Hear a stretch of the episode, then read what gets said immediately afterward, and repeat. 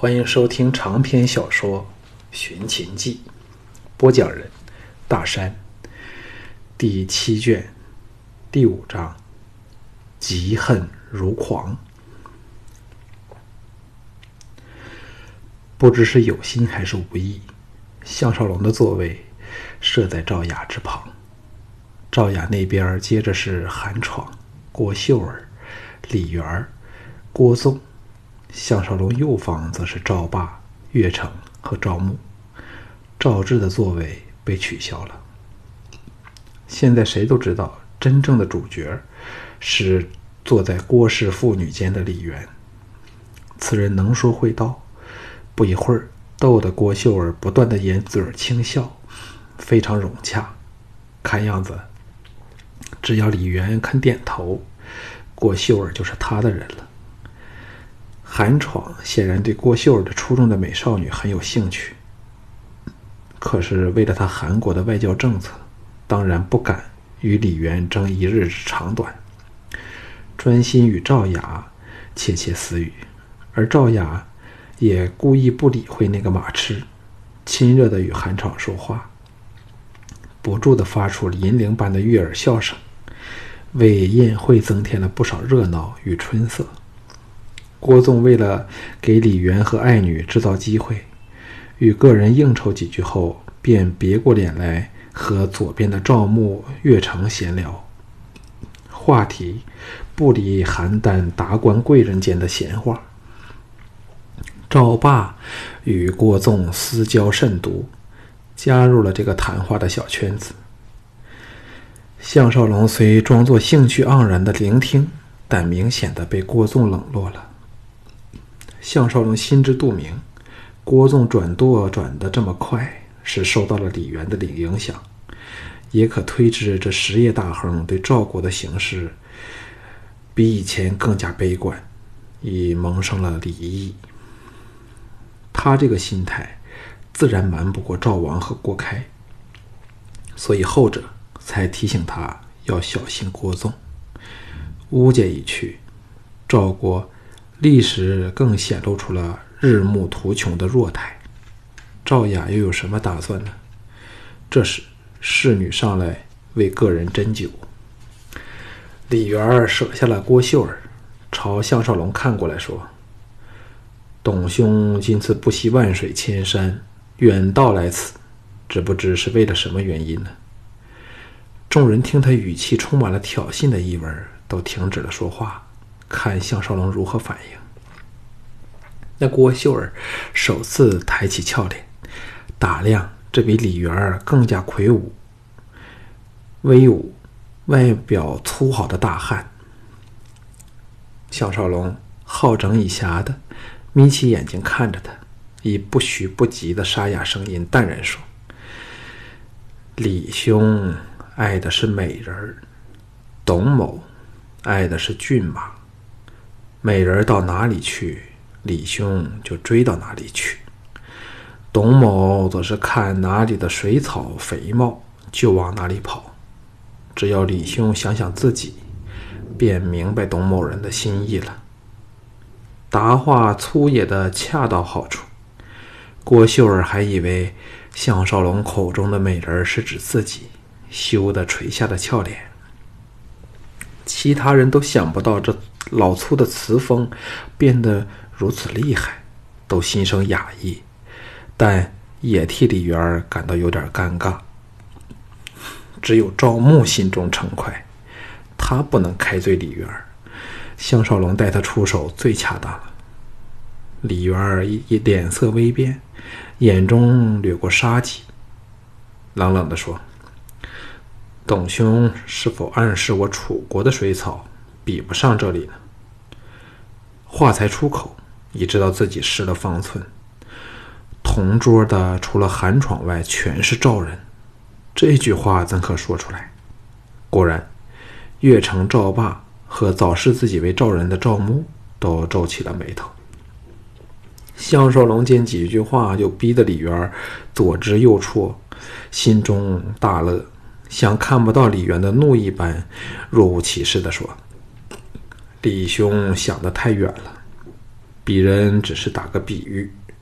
其实各处的水草都有优点和缺点。南方气候温和，养马容易。不过，养出来的马看是好看，但总不够粗壮，也挨不得风霜雨雪。北方养马困难，可是养出来的马都是刻苦耐劳，发生马瘟的机会也少多了。所以。匈奴人的战马最是著名，正因是苦寒之地，才盛产良马。众人无不动容，想不到项少龙如此有见地，见且连消带打，指桑骂槐的暗讽位于南方的楚国耽于逸乐，不谋进取。反之，北方诸国，包括强秦在内，虽是连年征战，但却培养出不少人才。声势盖过了曾一度强大的楚人，事实也是如此。楚国自给小小一个越国攻入郢都后，国国势大错，兼之有策略频出错误，国势每况愈下。六国的第一次合纵攻秦，便以楚怀王为从长，但实质参战的只有韩赵两国，这两国。被秦大败于韩境内的修余，齐国又倒戈攻赵魏，自乱阵脚。秦国因此趁机灭掉了巴蜀，使国境增加了一倍以上，与楚的乌郡黔中相接。从此就开始了楚人的噩梦，也使他们尝到了做事的苦果。一直以来，秦人最忌的就是齐楚的结合。于是，秦人以割地诱的楚怀王与齐国绝交，得利后玄有食言，大败楚军于丹阳，斩首八万，并攻占了楚楚国的汉中。接着，再取昭陵，使郢都西北平藩进去。楚怀王的愚蠢行事并不止于此。正当他答应了与齐国的另一次合纵后，再次受到了秦国的诱惑，又一次忽然变卦，还竟与秦国互相互结婚姻。齐、魏、韩大怒下，联兵讨楚背约。怀王吃惊下，使太子至于秦，请得秦兵来援，三国才无奈退兵，空助长了秦人的气焰。稍后，秦人借口攻楚。软硬兼施，更骗得这蠢王入秦，给拘押起来，终因逃走不成，病死秦境。到儿子楚顷襄王登位，欲报仇雪恨，可是被秦人虚言一下，立即屁滚尿流，不但求和，还向秦国迎亲，与父亲怀王同样，被为历史多添了一笔糊涂账。所以，项少龙这一番话，正暗示了楚人的自毁长城，乃人的问题，非战之罪也。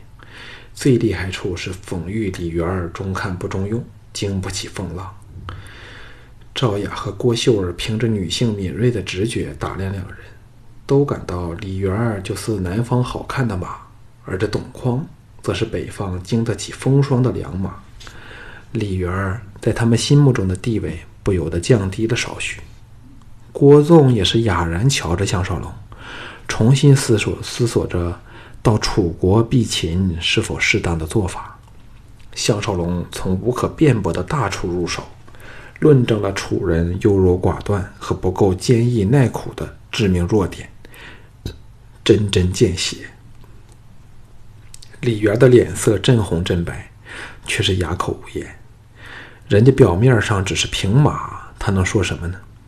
郭纵哈哈一笑，打圆场说：“董先生真是句句话都不离，把马挂在口边不愧是马痴。来，我们喝一杯。”众人纷纷举杯，只有李元铁青着脸没有附和，使人感到此人心胸狭窄，有欠风度。赵牧喝罢。再举起女士斟满的酒杯，举杯向李元、韩闯两个人说：“为韩楚赵三国的合纵，我们痛饮一杯。”李元不知想到了什么事儿，神色恢复平时的从容潇洒，含笑举杯喝了，拉紧了的气氛才放松了点儿。韩闯说：“听说齐王对今次邯郸之会非常重视，相国田丹已亲身赶来，这两天就要到了。”赵牧、岳成两人早知此事，其他人却是初次听到，无不动容。田丹可以说是齐国现今无名有实的统治者，声名之盛，比之魏国的信陵君也毫不逊色。楚怀王死后八年。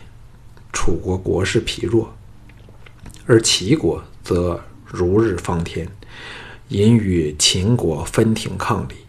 就在此时，齐竟中了秦人之计，接受秦昭襄王的建议，秦王称西帝，齐人称东帝，摆明了秦齐平分天下之局。虽在称帝两日后，齐闵王。终被大臣劝服取消帝号，却没打消得他的野心。先后南征北伐，先灭掉了宋，又并吞了一些小国，侵占了许多土地，但国力却于征战中大幅损耗，惹得秦楚三晋连同燕国出师有名，大举伐齐。燕将乐毅更是攻入临淄。五年间，占了齐国七十余城，只剩下了吕和季莫。田丹就是在这艰苦的环境里冒出来的著名人物。他是齐王室的支裔，初时做临淄市官底下的小吏。燕军破城前，他叫族人锯去车轴的末端，夺路逃亡时不致因车轴撞坏而成功逃去。只此一招。亦使他崭露头角，显出他临危不乱、足智多谋的潜质。待燕人围攻即墨，众人推他为主将。刚好燕昭王逝世，新继位的燕王中了田丹的反间计，以一个无能将军取代了乐毅。此人一去，田丹便是摧枯拉朽般把燕人扫出奇境。最有名的。就是以火牛阵大破燕军的一役，田丹虽因此威名远播，但齐国则由此沉戈难起。直言至今，此时项少龙还想听下去时，身旁的赵雅亲自由女侍处取过酒壶，为项少龙机上的空杯添上美酒。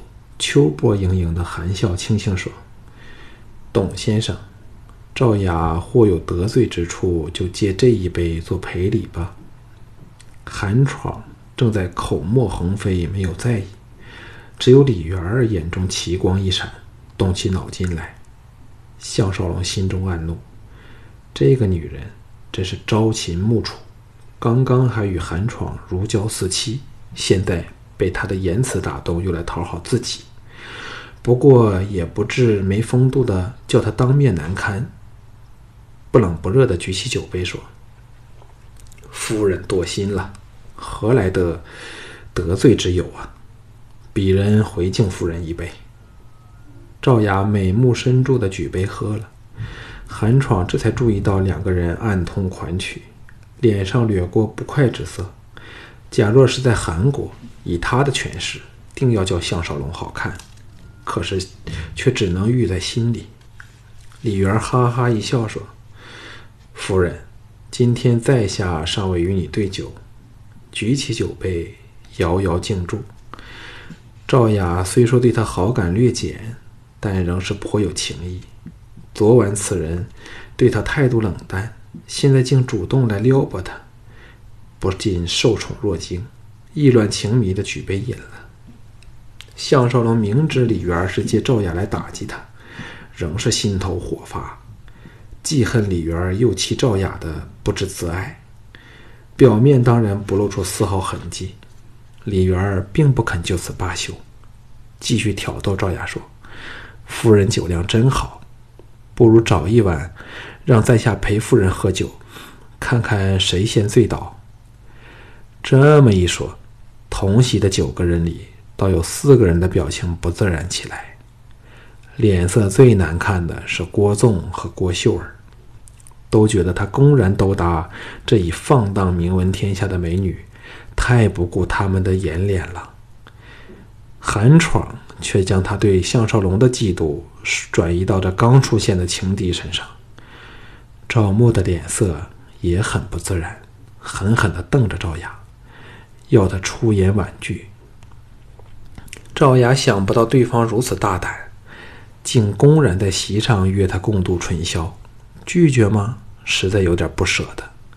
接受吗？旁边这次比李媛更有魅力的男子就会看不起自己。妙目一转，说：“李先生如此有兴致，赵雅便找天在毕府设宴。”到时先生莫要推说没空呢。接着，美目环视众人，笑语盈盈地说：“各位都来做见证，看看我们谁行醉，谁先醉倒。”李媛微感愕然，想不到这荡女竟不受他勾引，不由得首次定神打量他。他的心神自给姬嫣然占据后，很少留意别的女性。这刻细看下，发觉赵雅犹若一朵盛放的鲜花，说不尽的娇媚风情，楚楚动人。那种成熟的美态，的确别具一格。而且表面看来，她虽是骚媚入入骨，眼光流转，但却有着一种绰约雅逸的神韵，叫人不敢轻视，不由得怦然心动起来。这才明白韩闯为何那般的迷恋着他。李媛洒然一笑说：“若定好日子，请人通知在下好了。”这时，赵霸插口入来，个人又转入到别的话题去。赵雅凑往项少龙处，低声说：“满意了吗？”项少龙大感快意，知道这个荡女终于向他的另一个身份再次投降。尚未有机会说话，郭秀儿站了起来，神情木然地说：“对不起，秀儿有点不舒服，想回房休息。”李媛脸上泛起了不悦之色，没有作声。众人都心知肚明，这千金小姐在发李媛的脾气。郭纵无奈地说：“送小姐回房，当下有侍女来把这客人儿。”送出厅外，气氛又再度尴尬起来。没有了郭秀儿，使晚宴失色多了。